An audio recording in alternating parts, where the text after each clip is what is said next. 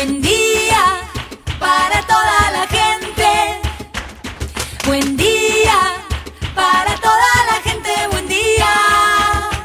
Buen día Soldati, edición Quédate en casa. Son días que necesitan de nuestro compromiso de quedarnos en casa. En FM Soldati, no por eso vamos a dejar de ser comunicadores y comunicar. Aprovechamos los límites que se presentan para llevarte por WhatsApp las noticias y la información que necesitas. Vos quédate en casa. Va a ser un buen día Soldati, pero vos nos vas a escuchar cuando quieras. Mañana, tarde o noche. El sur está bien despierto. Participa enviándonos las ideas y contenidos al 11 36 88 87 91. Estamos a la distancia, pero juntes. Día Soldati, hoy quédate en casa. Primero de todo iremos con las novedades sobre cómo sigue ahora la cuarentena por coronavirus. Además vamos a hablar con Mariana Salgado para seguir entendiendo cómo es el tratamiento de la basura en nuestra ciudad. Nos importa tanto porque tenemos una planta procesadora muy cerca de nuestras casas en el medio de Soldati. Luego hablamos con Laudia Tafetani, abogada, para saber sobre la triste muerte de Agustín Lara, vecino de solo 16 años de Lugano. Los vacíos que dejó el Estado y que llevaron a este final. También nos comunicamos con Adriana Yasky, integrante del colectivo de artistas solidarios, para saber cómo están ayudando al resto en tiempos de aislamiento. Por último, recibiremos el informe internacional desde Bolivia para saber cómo continúa allí la pandemia. Estas son las noticias en Buen Día Soldati. El aislamiento se extenderá hasta el 28 de junio próximo, pero seguirá con modificaciones dependiendo de la zona del país. El presidente Alberto Fernández dijo que vamos a dar un paso más, pero que tenemos que entender que no superamos el problema. Vamos a hacer una diferenciación, vamos a sostener el aislamiento en todos los lugares donde haya circulación comunitaria del virus. Allí la situación va a seguir igual que ahora y cualquier esquema de apertura se hará con los cuidados que exigimos. Además, Alberto Fernández detalló que 127 millones de pesos contenidos entre los gastos reservados de la AFI fueron destinados a grupos de científicos para desarrollar kits de testeos, 50 millones de pesos, y a médicos comunitarios que se desempeñan en el interior del país, 77 millones de pesos. El aislamiento social preventivo y obligatorio seguirá en el área metropolitana de Buenos Aires, Gran Resistencia, Gran Córdoba, ciudades de Entre Ríos y Trelew. En el resto del país habrá más aperturas. Algunos cambios en Ciudad de Buenos Aires. Es un hecho que si la curva de contagios de coronavirus en la ciudad se mantiene estable como en los últimos días, se autoricen las salidas a correr en horario nocturno y con tapaboca. También los paseos de niños durante todo el fin de semana en ambos casos con ciertas limitaciones de horarios. Desde el sábado, el operativo Detectar se extenderá en más barrios porteños. Científicos de la Universidad de San Martín y CONICET comenzarán con las investigaciones para desarrollar una vacuna contra el nuevo coronavirus, lo que los convierte en el segundo grupo nacional en sumarse a la búsqueda de este desarrollo que cuenta con más de 100 candidatos a nivel mundial 10 de los cuales ya empezaron las pruebas en humanos. Interbloque de senadores nacionales de Juntos por el Cambio se negó a debatir la constitucionalidad de una docena de decretos de necesidad y urgencia emitidos durante los gobiernos de Alberto Fernández y de Mauricio Macri, y abandonó la sesión por videoconferencia que se realizaba en la Cámara Alta. La principal bancada de la oposición, acompañada por algunos de sus aliados del interbloque federal, había aprovechado antes su número para bloquear el tratamiento de los proyectos de ley sobre alquileres y sobre educación a distancia. La Subsecretaría para la Defensa de los Consumidores imputó a las empresas de envío a domicilio, Rappi, Globo y Pedido Ya por presuntas cláusulas abusivas en su contratación y por difundir información engañosa. Esas plataformas, en sus términos y condiciones, poseen cláusulas que resultarían abusivas ya que se deslindan de responsabilidades frente a las y los consumidores. Asimismo, para acceder al servicio, se requiere que los clientes desistan de derechos que son irrenunciables y se encuentran garantizados constitucionalmente, informó la subsecretaría a través de un comunicado. El gobierno bonaerense informó la llegada de dos vuelos de aerolíneas argentinas provenientes de China con insumos para equipar a los trabajadores de la salud que enfrentan la pandemia del coronavirus. Se trata de los vuelos números 16 y 17 de los traslados especiales que la línea de bandera viene realizando desde el inicio de la pandemia para traer al país insumos necesarios para el equipamiento hospitalario y del personal sanitario. Trajeron 17.000 overoles, 70.000 barbijos N95, 58.000 kits de seguridad y 400.000 hisopos. Carlos Vilardo fue sometido a un hisopado y el resultado dio negativo de coronavirus, un procedimiento que se realizó en el geriátrico de Senior Home, donde reside en el barrio porteño de Almagro, en el que se registró la muerte de una residente y se detectaron 8 casos positivos. Tuberculosis. El CESAC 24 pide que no dejes tu tratamiento, que sigas acercándote los miércoles de 9 a 12 del mediodía para buscar tus medicamentos. Si tenés tos por más de 15 días, pérdida de peso, falta de apetito, sudoración nocturna y fiebre persistente, también consulta en el CESAC 24 que está ubicado en el pasaje L y Laguna, en el barrio de Ramón Carrillo.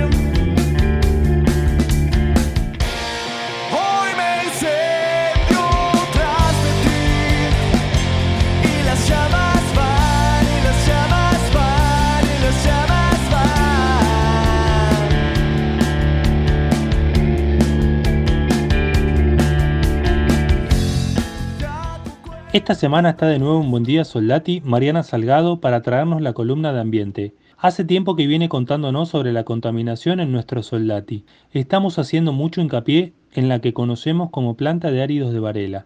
Pero gracias a este espacio ya sabemos que no es solo una planta de áridos, que allí se procesan una variedad de tipos de basura. ¿Cómo seguimos hoy, Mariana? La columna de hoy, la idea es hablar, seguir hablando sobre el tema de la basura, eh, como lo venimos haciendo, eh, tratando el tema de, la planta de áridos y el centro de reciclaje ubicado en Villa Soldati, con todos los perjuicios y todas las irregularidades en torno a este tema. Em, ya hablamos en qué contexto local se inserta esta planta, el gobierno de la ciudad, con la ley de basura cero, con las metas incumplidas, cómo este centro viene a ser como una especie de comodín en toda esa situación. Y ahora la idea es irnos un poquito más lejos, eh, eh, saltarnos un nivel de jurisdicción y hablar un poquito sobre qué, qué, es lo que está pasando en el mundo con la basura y qué, qué propuestas, qué lineamientos, qué políticas se, vienen discutiendo en los países que tienen, que tienen modelos exitosos de manejo de residuos y cómo podemos pensarlo desde Latinoamérica. ¿Hay lugares donde se maneje de alguna forma bien la basura? A nivel más global, lo que se habla es de economía circular. Eh, los países que tienen un modelo de, gestión exitoso con la basura, eh, el criterio de éxito es eh, que la basura se reutilice y no mandarla a rellenos sanitarios, digamos, em, generar menos desecho en sí mismo. Lo, lo, que hacemos en Latinoamérica con la basura es generarla y mandarla toda a un relleno sanitario, enterrarla en la tierra. Eso, bueno, por supuesto tiene un nivel de contaminación muy, muy fuerte, aparte porque ya casi no hay espacio físico para enterrar toda la basura que generamos, sobre todo en los grandes centros urbanos.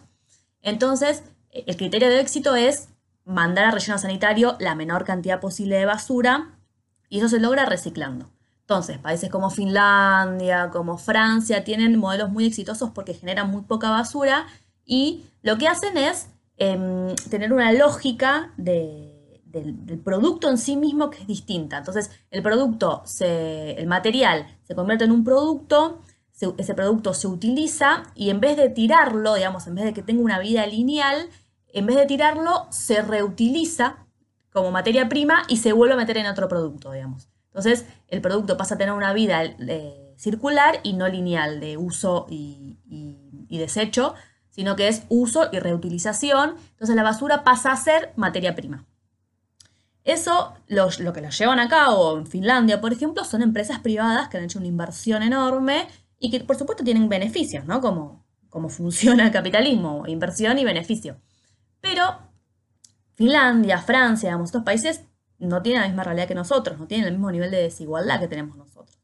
Y tampoco tienen la misma realidad social. Entonces, nosotros importamos un modelo de economía circular donde empresas hagan inversiones para eh, después reciclar el producto y porque van a ganar dinero con eso, tenemos que pensar, en, por ejemplo, en la realidad de los cartoneros, que son los grandes ambientalistas de, la, ciudad de Buenos Aires.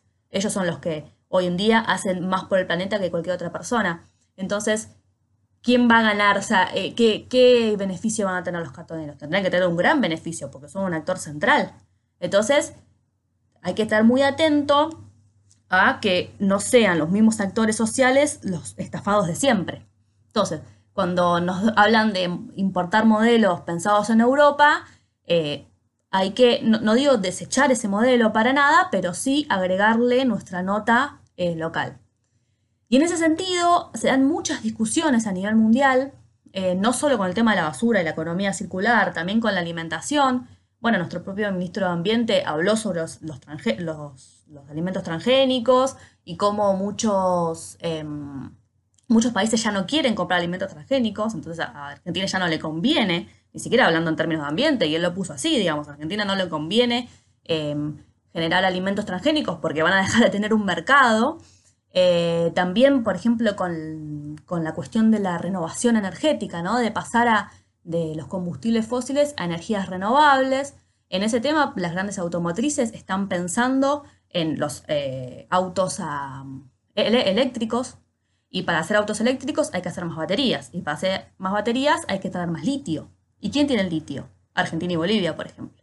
Entonces, ¿qué papel vamos a jugar nosotros en la renovación ambiental del primer mundo, digamos, ¿no? Entonces, eh, me parece que eh, los cambios que van a traer aparejados la crisis climática y las cuestiones ambientales tienen que estar muy de la mano de la justicia social y la justicia ambiental. La justicia ambiental no puede volver a ser, a tener el mismo modelo, solo que cuidando más el planeta, sino que tiene que conllevar una transformación que traiga mejor, más bienestar a los sectores de relegados, eh, históricamente relegados. y es por eso que desde los sectores populares tenemos que estar muy atentos a cuáles son las discusiones ambientales porque van a traer cambios profundos y van a empezar a generar leyes y se van a empezar a generar políticas públicas y los actores populares tenemos que jugar un, rol central ahí porque me parece que es nuestra oportunidad de, que, de, meter, digamos, nuestras, nuestras reivindicaciones y nuestras formas de ver la vida y el mundo y de pensar en el ambiente para no ser estafados nuevamente. Para que si va a haber, digamos, un cambio, si va a haber un, cambio más sistémico, que se va a ir hacia, hacia unas economías más sustentables, que los beneficiados ahora seamos los sectores populares, no de vuelta las grandes empresas. Esa fue Mariana Salgado con la columna de ambiente de FM Soldati 91.3.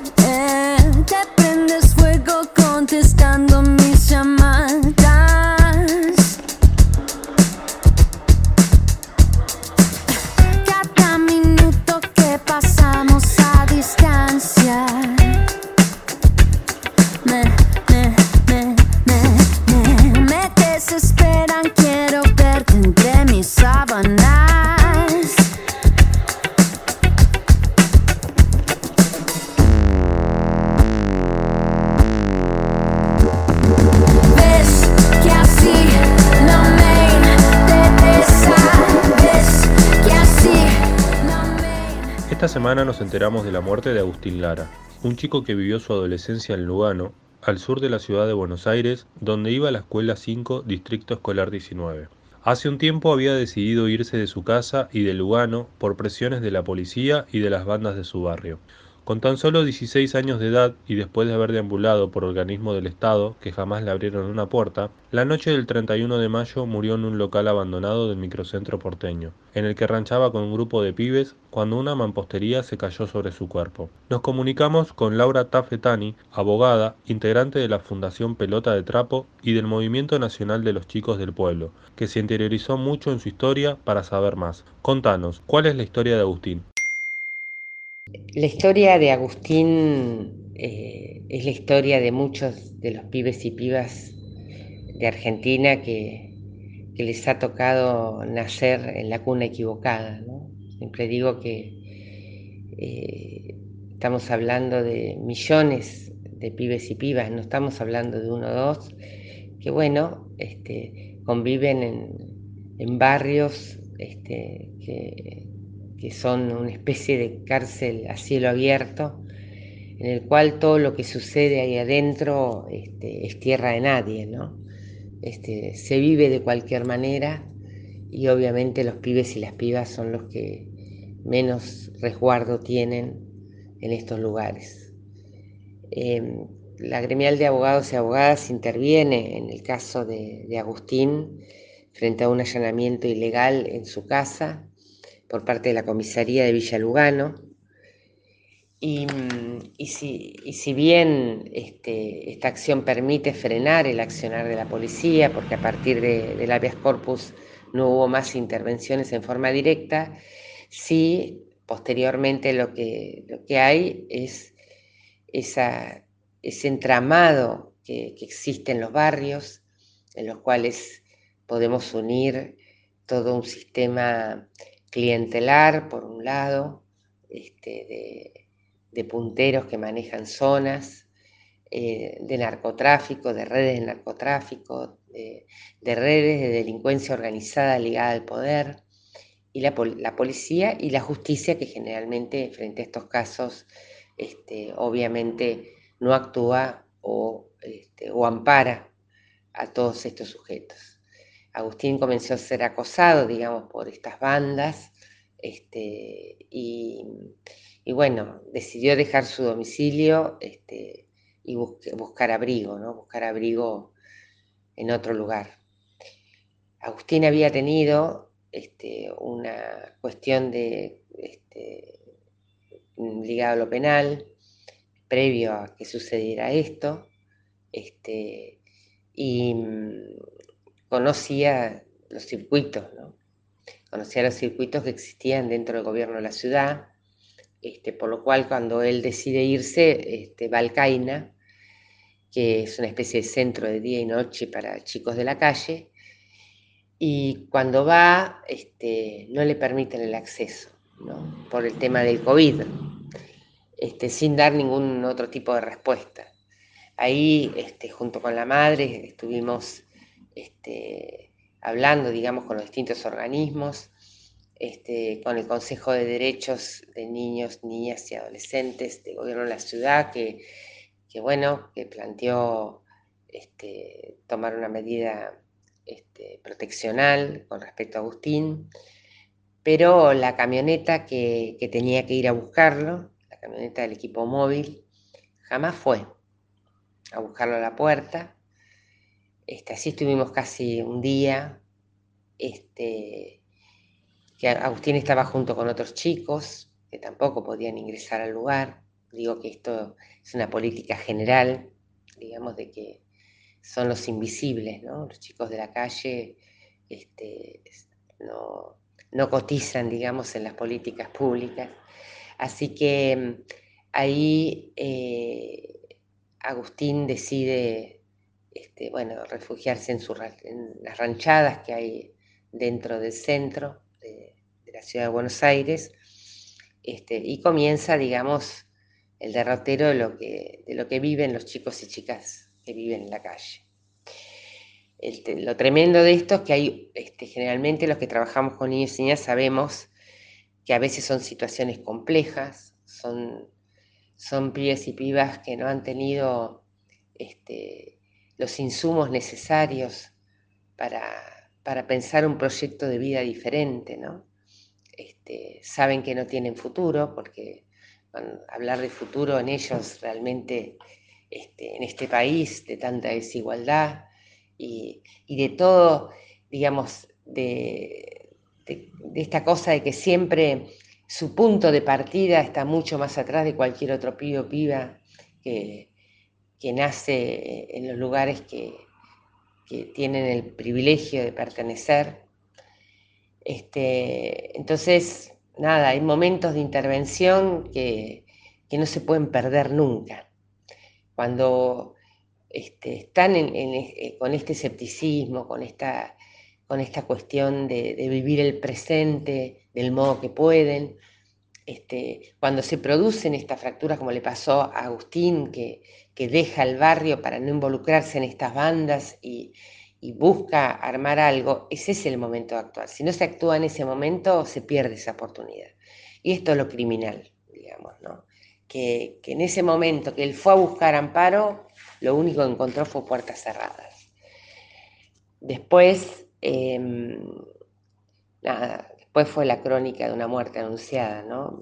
Nosotros pensamos que quizás con la mamá, en, todo, en toda esta cuestión, porque mientras tanto su mamá iba a buscarlo, este, trataba de convencerlo, pero ¿de qué se va a convencer si, si el único momento que pidió ayuda este, se le cerró la puerta? ¿no? Este, así que bueno, este, temíamos que, termine de, otro modo, habíamos denunciado a la policía, así que teníamos mucho miedo de que, de que pudiera sufrir algún tipo de ataque por parte de, del personal policial. Este, pero bueno, eh, sucedió lo que, lo que es previsible que suceda, este, y es el, que el abandono absoluto al que se somete a estos niños y niñas, bueno, los coloca en situaciones de, que, de mucha vulnerabilidad a cualquier otra situación. ¿Por qué no podemos decir que esto haya sido un accidente? Por eso este, no podemos hablar de situaciones que sean fortuitas o de, o de desgracias. Eh, la muerte de Agustín, cuando se porque se le cae la mampostería de un local abandonado donde había una ranchada de pibes y pibas eh, en pleno centro, en, un lugar donde hay este, actividad bancaria y este, digamos que no, no, se puede decir que no, no se haya, que no estaban visibles, ¿no?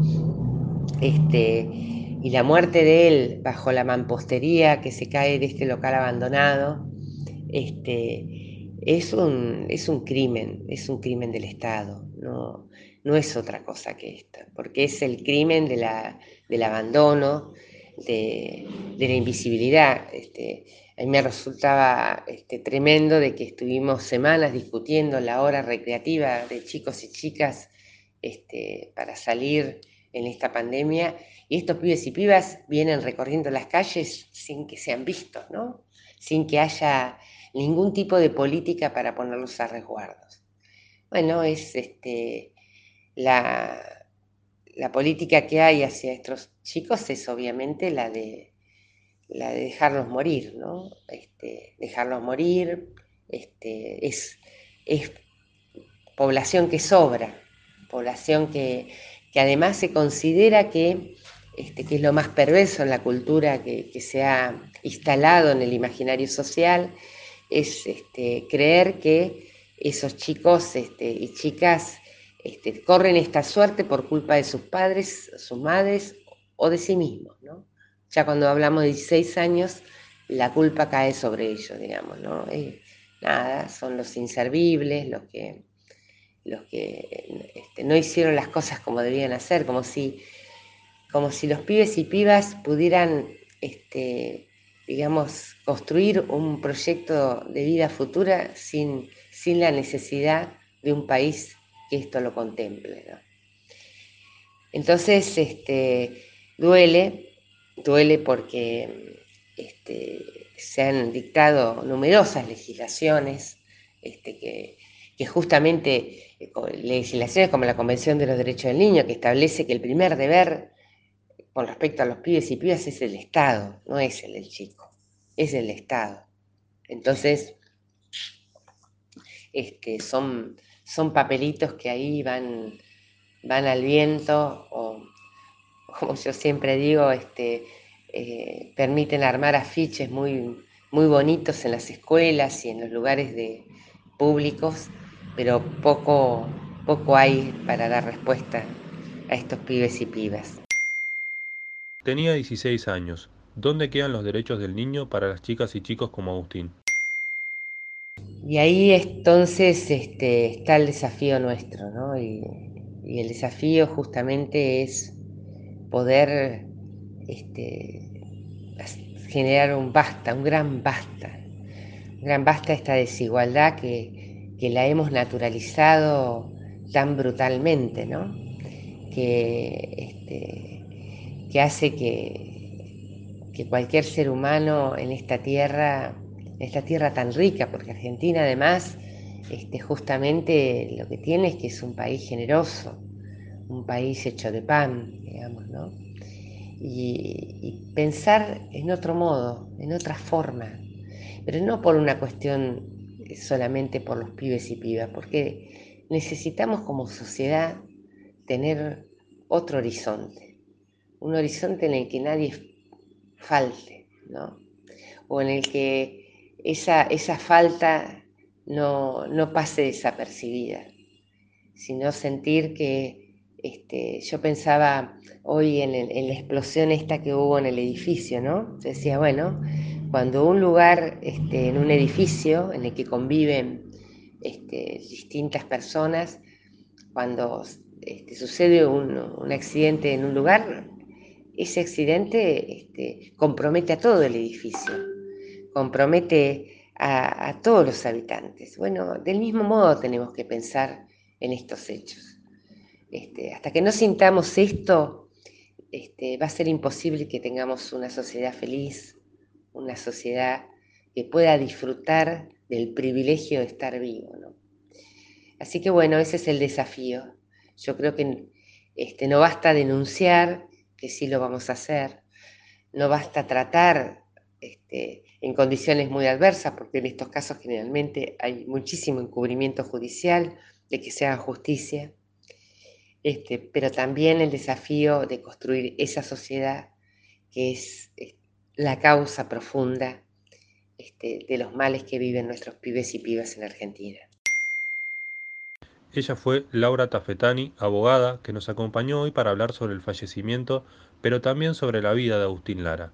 Te agradecemos mucho tu participación en FM Soldati 91.3.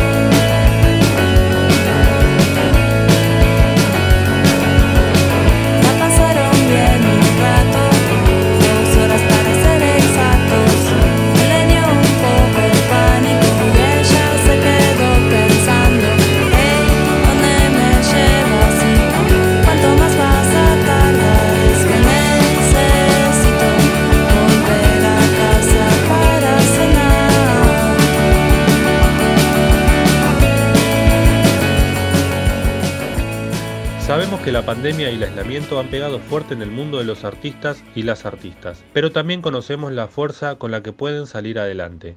Una de las formas es ayudando al resto. Estamos en comunicación con la productora y amante del teatro Adriana Yas, que ahora integra el colectivo Artistas Solidarios. Contanos, ¿de qué se trata? ¿Cómo surgió Artistas Solidarios? Hola, ¿qué tal? Muchísimas gracias por este, por este espacio. Bueno, Artistas Solidarios es una red de artistas que une lazos solidarios para ayudar a los artistas que están en situación extrema, dada el aislamiento preventivo social obligatorio y la imposibilidad de trabajar, ¿no es cierto? Esta red surge eh, tres días antes de que Alberto decretara el aislamiento social preventivo obligatorio. Eh, en una mesa de bar junto eh, entre Mosquito Sancineto, Abigail Ceballos y Horacio López, previendo que esta situación se avecinaba, la de no poder trabajar, pensando en todos los artistas que eh, de algún modo viven de, su trabajo, de su entrada diaria, artistas callejeros, artistas, artistas de, de, subte, eh, malabaristas, eh, actores, músicos, todos los que dependen de sus ingresos en base al espectáculo, al arte. Eh, y bien, bueno, entonces esto así surge y de golpe se empezaron a, unir los lazos pidiendo donaciones. La primera semana pudimos entrar, entregar, que fue a los tres días, entregar nuestros primeros 20 bolsones. Y bueno, ya la segunda semana duplicamos la cantidad y al día de hoy estamos entregando un promedio de 80 bolsones semanales. ¿Cuántos artistas hay involucrados? Al día de hoy somos más o menos 50 personas. Empezamos en Cava, en la ciudad de Buenos Aires. Hoy ya estamos extendidos en la zona sur del Gran Buenos Aires, en La Plata, zona norte de Gran Buenos Aires. Y ahora estamos abriendo una zona noroeste, que esto, bueno, es una novedad porque la estamos abriendo hoy. Así que, eh, bueno, contentos con esto porque vamos creciendo cada vez más. ¿Qué actividades realizan? Nosotros entregamos eh, bolsones de alimentos que están, están eh, realizados por una nutricionista, que es la doctora Juana Rosenbaum, y asegura los alimentos necesarios básicos para eh, entre una y dos personas de, para 10 días aproximadamente. Nosotros no es que entregamos un, un, bolsón de alimentos y nos vamos, sino que a las dos semanas repetimos la ayuda. Hay gente que está viviendo gracias a esta acción o sobreviviendo porque otras cosas están generando deudas. Y también brindamos contención psicológica gratuita, atención médica. Y bueno, en, nuestro Instagram, arroba artsolidarios, eh, tenemos un montón de otras cosas como bueno, lectura de cartas, para, eh, también tenemos quien ayuda a hacer currículums artísticos, eh, en fin, coaching. Eh, tenemos varias actividades eh, que, brindamos a partir de esta red y seguimos eh, colaborando y, recibiendo lazos solidarios. ¿Ustedes son 50 y recibieron apoyo de más artistas también? Bueno, y en cuanto a la ayuda que tenemos de los artistas, eh, es enorme. Eh, en, nuestro, en nuestro Instagram Art Solidarios tenemos todos los artistas que fueron colaborando con nosotros, Ana María Piquio, eh, Carolina Papaleo, este, mm, Mosquito Sancineto, bueno, por supuesto es nuestro, está con nosotros. La verdad que son tantos los actores y actrices que hablaron de nosotros, Maxi Sarramone, Pablo Razuk, Brenda Fabregat, eh, Alfredo Martín, Linda Pérez, eh, Osvaldo Quiroga, eh, un montón, un montón de, de artistas. Este, que brindaron su apoyo y bueno, estamos cada día sumando. Eh, bueno, Aníbal Pachano está con nosotros, trabajando también. Eh, eh, ¿Cómo se llama? Cecilia Roth, perdón, estoy así como tratando de recordar rápidamente. bueno, muchísimos, muchísimos y cada vez se van sumando más. Ella fue Adriana Yasky de Artistas Solidarios hablando con FM Soldati 91.3.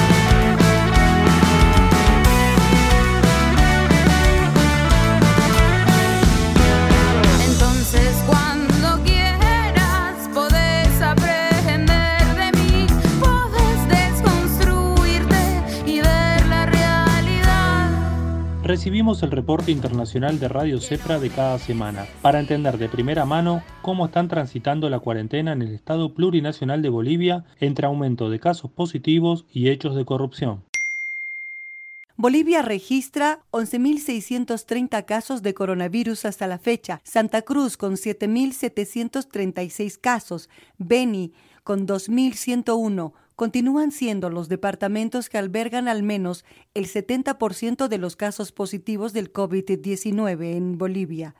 Chuquisaca, 31 casos, Cochabamba, 851, La Paz, 636, Oruro, 222, Pando, 23, Potosí, 97, Tarija, 40 y un total de 400 decesos en todo el territorio boliviano.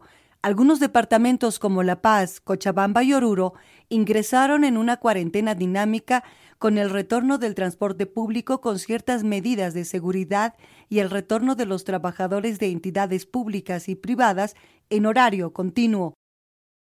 Ante la crisis política y democrática en Bolivia y los hechos de corrupción empañaron al gobierno transitorio, que con tan solo siete meses fueron denunciados al menos 13 casos de corrupción. Entre esos casos, BOA, trabajadores denunciaron cifras rojas por malos manejos de la gerencia. El caso Entel, denuncia de corrupción en el pago de auspicios, compra de celulares, hospedajes y pago de finiquitos. Caso Ministerio de Educación, uso indebido de influencias, conducción y cobros de dinero.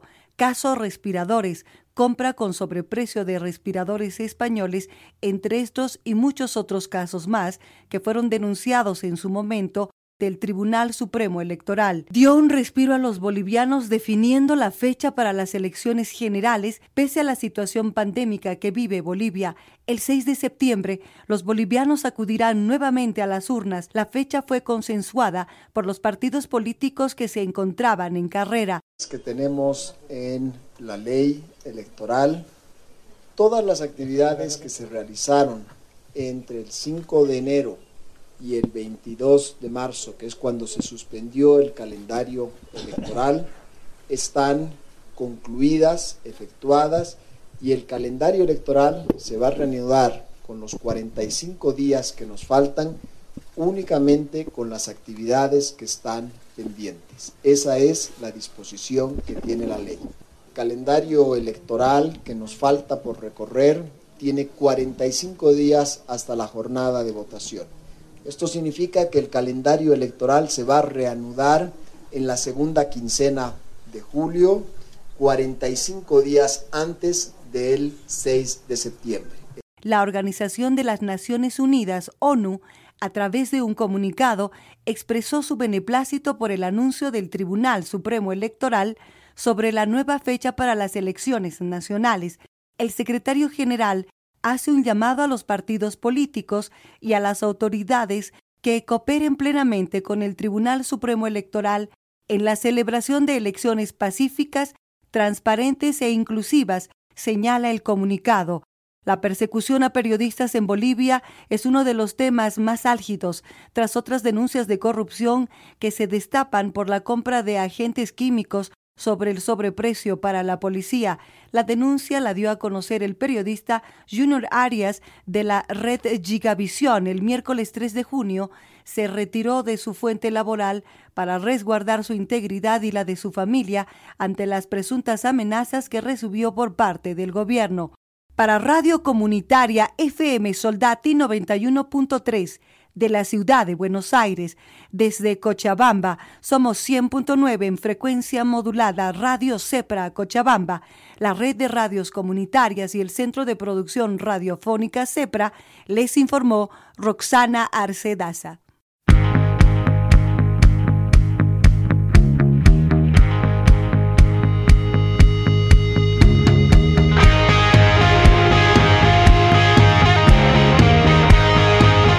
Eso fue Buen Día Soldati, edición Quédate en casa en FM Soldati. Participa enviándonos las ideas y contenidos al 11 36 88 87 91. Estamos a la distancia, pero vuelven